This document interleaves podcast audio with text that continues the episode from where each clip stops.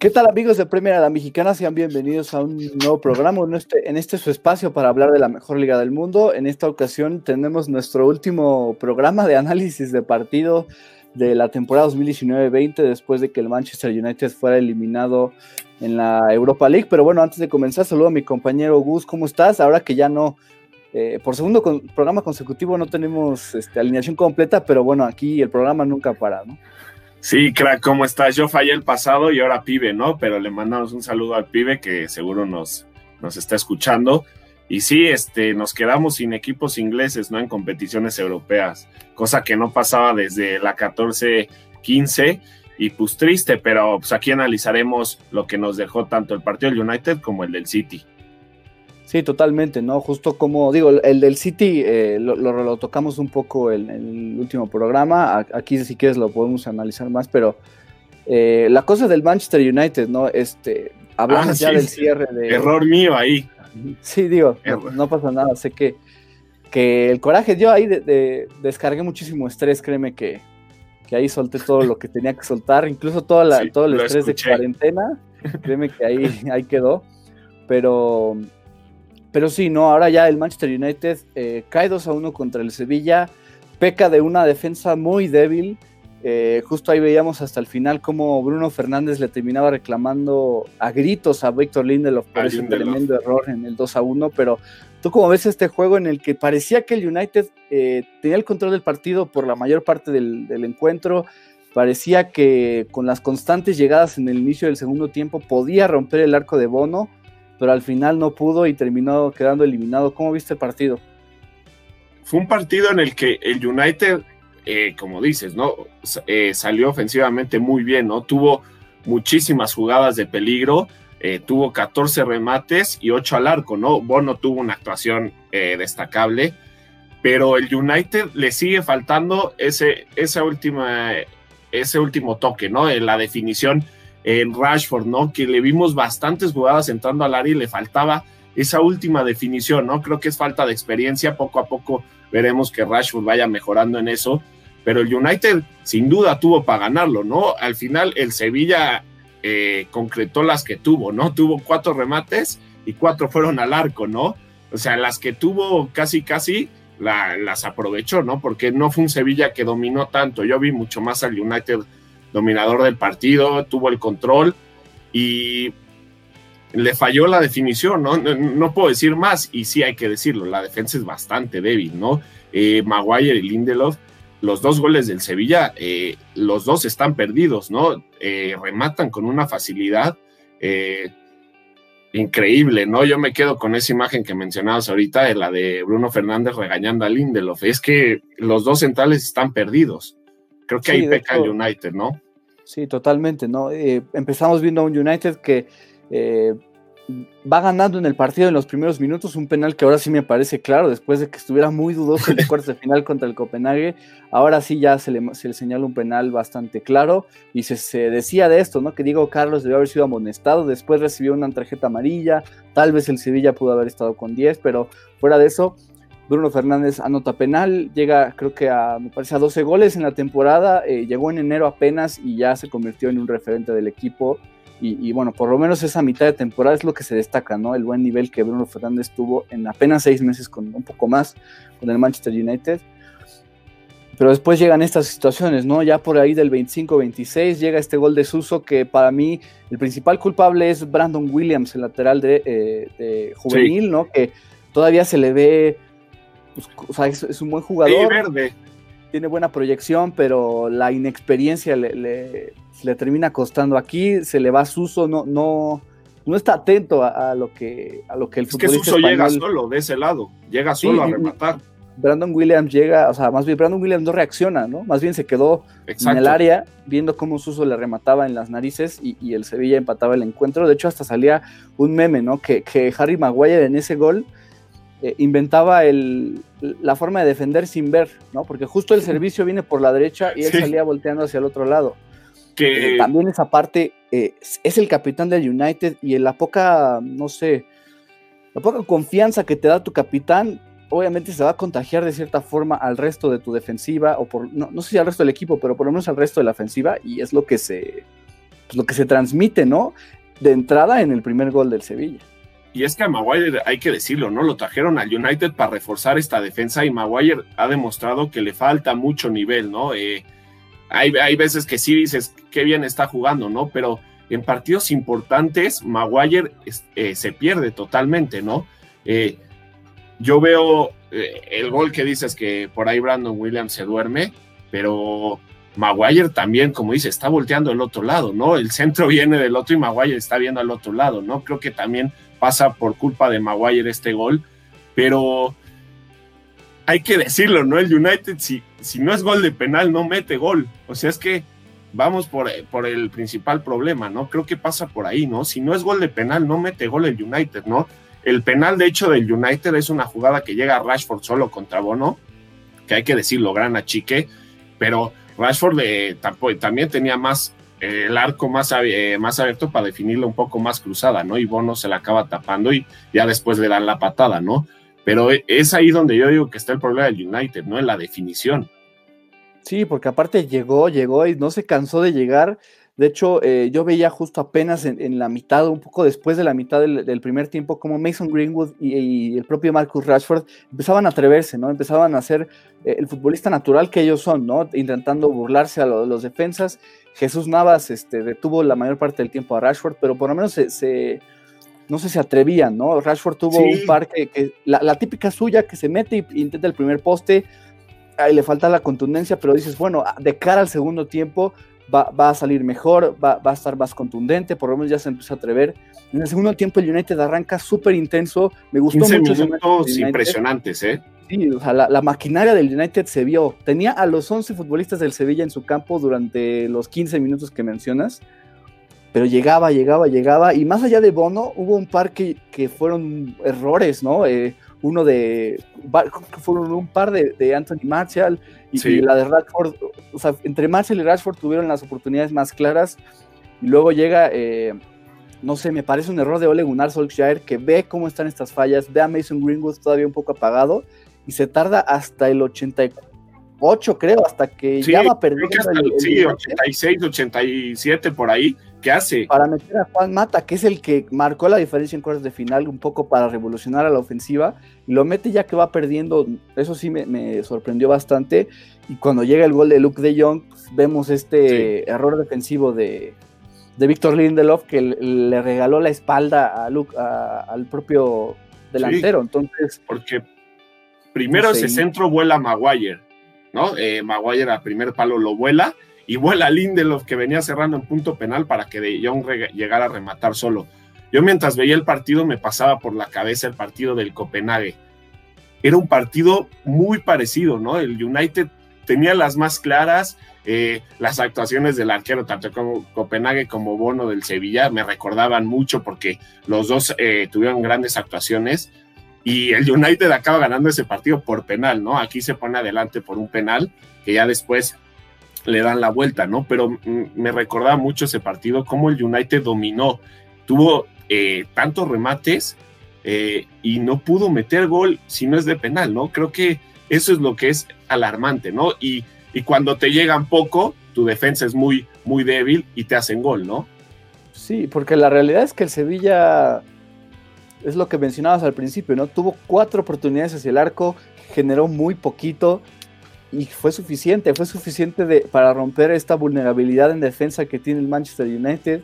Y, no sé, es esta parte en donde ves al, United llegando, llegando, llegando, dices, va a llegar el premio a la perseverancia en algún punto, va a llegar el gol y no llegó el gol. De hecho, hasta el final veías a Bruno Fernández aventándose en el área, buscando un segundo penal para irse a tiempo extra, sacando de donde sea porque ya no podía el United.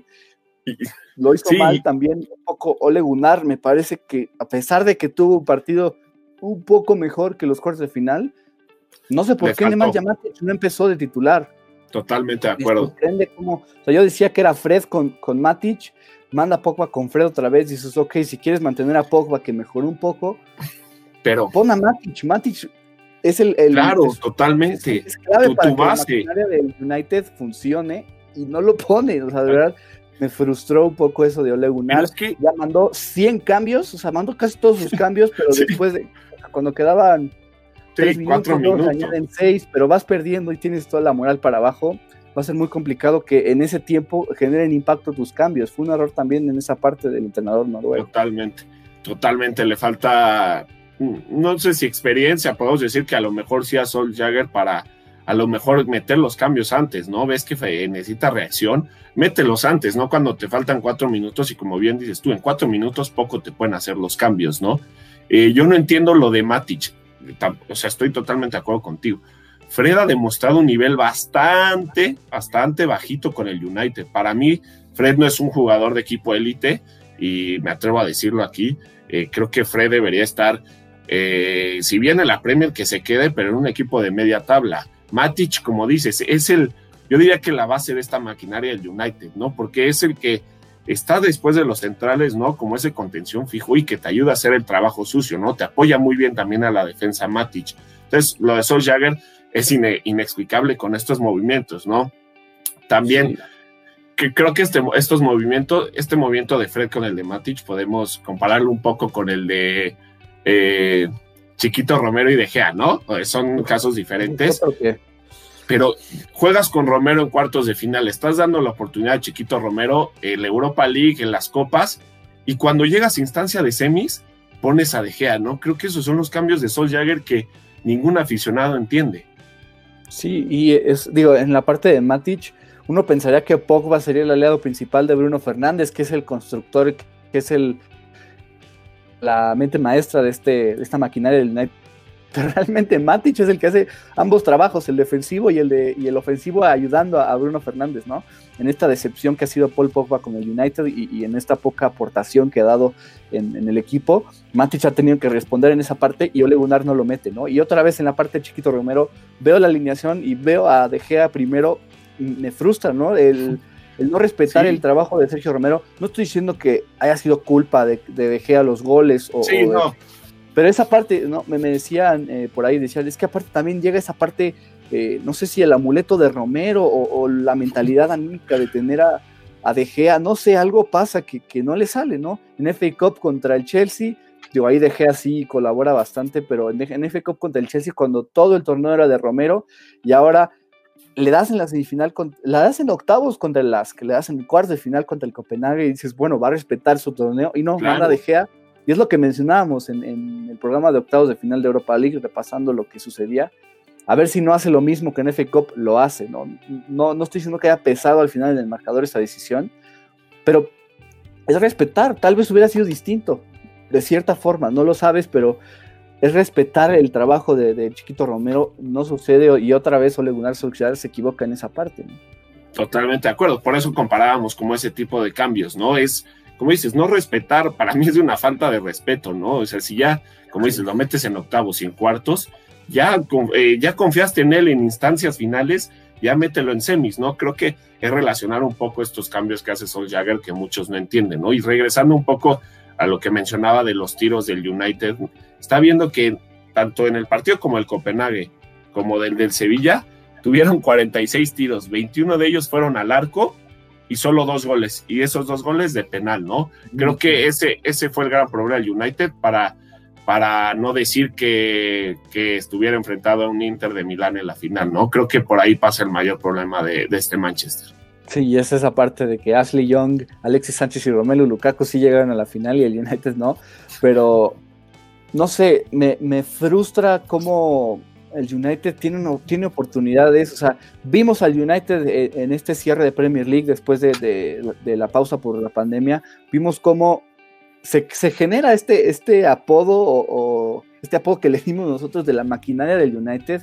Vimos eh, un equipo que creo que rompió récord de, no sé, eran tres o cuatro partidos anotando cuatro goles, algo que nunca había pasado en Premier League. La contundencia estaba y ahora las llegadas no van a faltar 46 tiros. O sea, es que es una locura. el, penal, el único gol fue de penal, eso es lo que, lo que frustra de cierta forma, ¿no? Yo no soy fan del Manchester United, pero veía el equipo y te frustra un poco como es el representante de Premier League y no puede meter gol, ¿no? Al final, la temporada pasada, los cuatro finalistas de las competencias europeas fueron de Premier League. Este año no hay ninguno, ya no va a haber torneo continental para equipos de Premier League. Es un poco decepcionando por esa parte, ¿no? Y ahora ya, eh, creo que ya dijimos suficiente del partido de United. Me gustaría analizar o me gustaría decir, creo que, si vimos la temporada pasada cuatro equipos en finales de, torneos europeos, no sé qué pienses tú, pero creo que para los 2020-2021 incluso hay más oportunidad o un mejor panorama para los equipos europeos en competiciones europeas. Creo que los veo mucho más fuertes. Hay un Tottenham en Europa League, hay un Arsenal en Europa League y están los cuatro de Champions, ¿no? De hecho, hasta el Leicester va a Europa League y, bueno, Liverpool, City, Chelsea y United están en Champions. Sí. Yo veo mejor el panorama para Europa con los equipos de Premier que lo que fue esta temporada, que de cierta forma pues quedaban, quedaban tres en distancias de cuartos, queda uno en semis y ya no hay finalista. ¿Cómo ves tú el panorama para la siguiente temporada con estos, son siete equipos? Totalmente, eh, coincido contigo. Creo que tienen eh, mayores oportunidades. Como bien decías, habíamos visto a cuatro equipos, ¿no? La temporada pasada en, instancias finales de competición europea. Y creo que te han demostrado los equipos ingleses, ingleses, perdón, que en las competencias europeas siempre pelean hasta el final, ¿no? Y creo que esta 2020-2021 vamos a ver unos equipos de Premier eh, más fuertes, como mencionas. Creo que eh, algunos se han reforzado muy bien, eh, como ya hemos mencionado en podcasts anteriores. Y, me gusta mucho el tema de los directores técnicos, ¿no? Eh, creo que, por ejemplo, ya puedo hablar de un Chelsea que, que, que Lampard ha logrado establecerse como muy buen DT en el Chelsea, lo hemos visto, ¿no? Eh, se ha adaptado a este, a este equipo y ha sabido manejarlo de muy buena manera, ¿no? Arteta, ¿no? Que le costó un poco al principio, pero ya lo vimos con un proyecto claro, ¿no? Eh, que entró a Europa League ganando el FA Cup, un Tottenham que Mourinho agarró, hay que decirlo, ¿no? en la posición 14 de la Premier League y supo llevarlo a, quedó en sexto, ¿no? El Tottenham, si no me equivoco.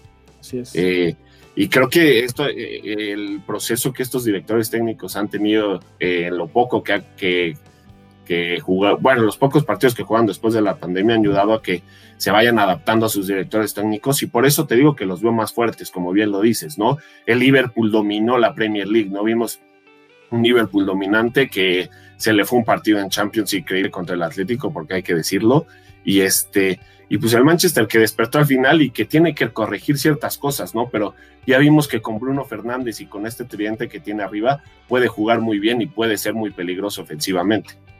Sí, y creo que digo, hay un común denominador entre todos estos equipos, ¿no? Son muy fuertes ofensivamente, pero tienen una debilidad en defensa brutal. Todos. No hay uno que, salvo el Liverpool, no hay uno que digas, me siento seguro de su defensa, ¿no? Vimos al Chelsea ser goleado 7, a 1 en el global contra el Bayern Múnich en octavos. Vimos al, al, Manchester United recibir dos goles infames en la semifinal contra el Sevilla.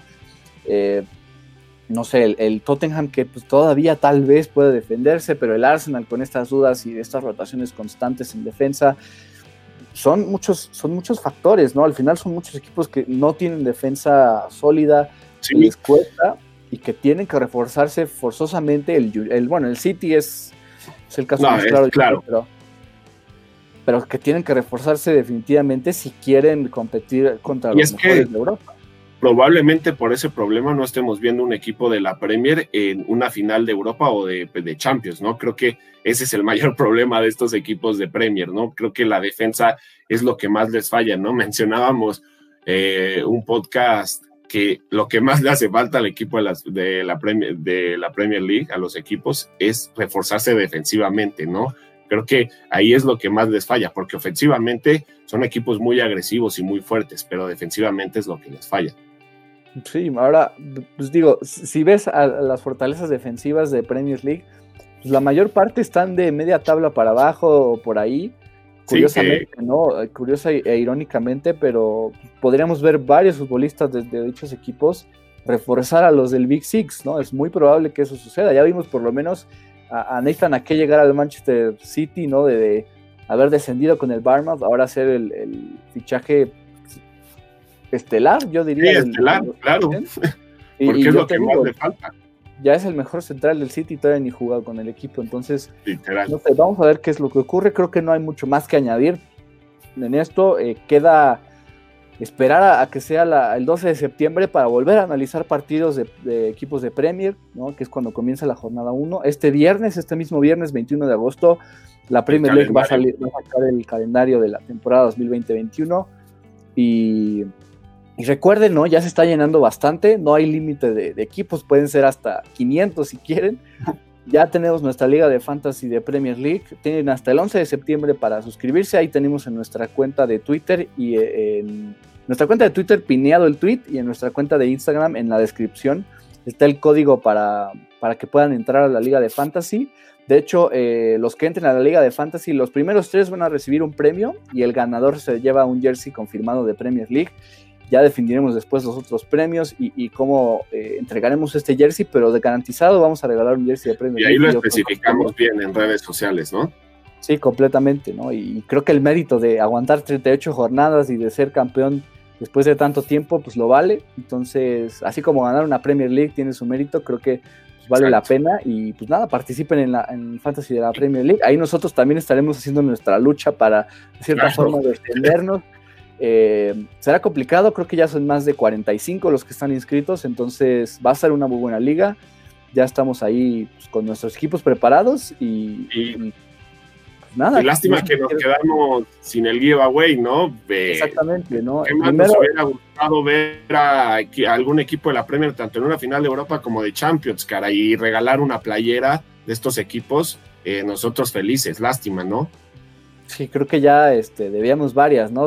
Una vez que cuando cubrí el, West Ham contra Norwich City, el día en el que Norwich City eh, confirmó su descenso para, de esta temporada, decía, ¿no? Si el Norwich City este, logra, su, logra permanecer en Premier League, ganamos el jersey de los Canaries, ahí se burlaron un poco como diciendo, pues, este giveaway qué, y luego salí este, un poco entusiasta el día de la vuelta de octavos de final de Champions contra el Bayern, del Chelsea, Decía que si el Chelsea iba, avanzaba a los cuartos, regalábamos el jersey del Chelsea, queda eliminado y después, con esas ganas de regalar el jersey de, de algún equipo de Premier, si el United o el City ganan sus respectivos torneos eh, continentales, vamos a regalar los nuevos jerseys, tampoco quedan eliminados.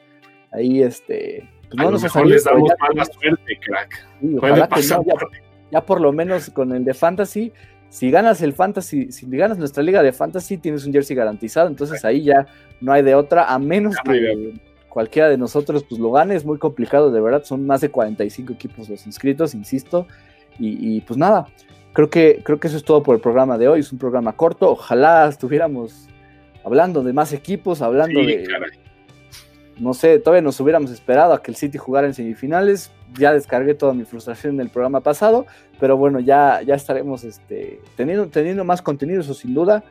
Eh, entonces, pues, síganos en nuestras redes sociales, arroba Premier a la Mex en Twitter, arroba Premier a la Mexicana en Instagram, Premier a la Mexicana en YouTube. No olviden eh, darle like al video, que ahorita están, estamos en vivo, en lo que tenemos una reconstrucción. Vamos a estar en vivo en, nuestros programas, esto es para que nos puedan seguir eh, pues, en directo. Totalmente en vivo. Y pues, no sé, creo que eso es todo, ¿no? No sé si quieras añadir algo más. No, yo, yo después de esta eliminación del United, tanto del City, me quedo con la imagen de Pep tirado de rodillas. Creo que así estamos nosotros después de ver la eliminación de estos dos equipos, porque ya no vamos a poder analizar más fútbol hasta el 12 de septiembre, ¿no? Entonces creo que esa, es la imagen con la que yo me quedo y que nos relacionamos un poco con ella.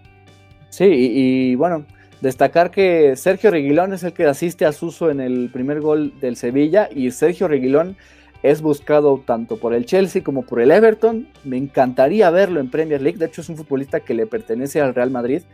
Entonces, sería fantástico. posición la necesita el Chelsea. Sí, sería buenísimo ver a Sergio Reguilón eh, compartir el lateral ahí con, o ser el complemento del lateral de César Aspilicueta, o en el Everton ahí con Lucas Diñe. No sé, sería, sería muy bueno ver al español en Premier League. Y pues nada, creo que esto ha sido todo por el programa de hoy. un saludo a Diego que no pudo estar, pero, en el siguiente programa eh, tendremos un programa especial el próximo miércoles, ¿no? hablando de Fantasy de Premier League. Eh, tendremos a nuestros amigos de Bendito Fantasy explicando todo y cómo funciona el Fantasy para que puedan jugar de la manera más sencilla, para que le entiendan y para que participen por nuestro, por nuestro jersey para ser campeón. Y pues nada, creo que me despido. Gus, gracias nuevamente por estar acá y seguiremos analizando eh, todo lo que tenga que ver con la mejor liga del mundo. Siempre un gusto.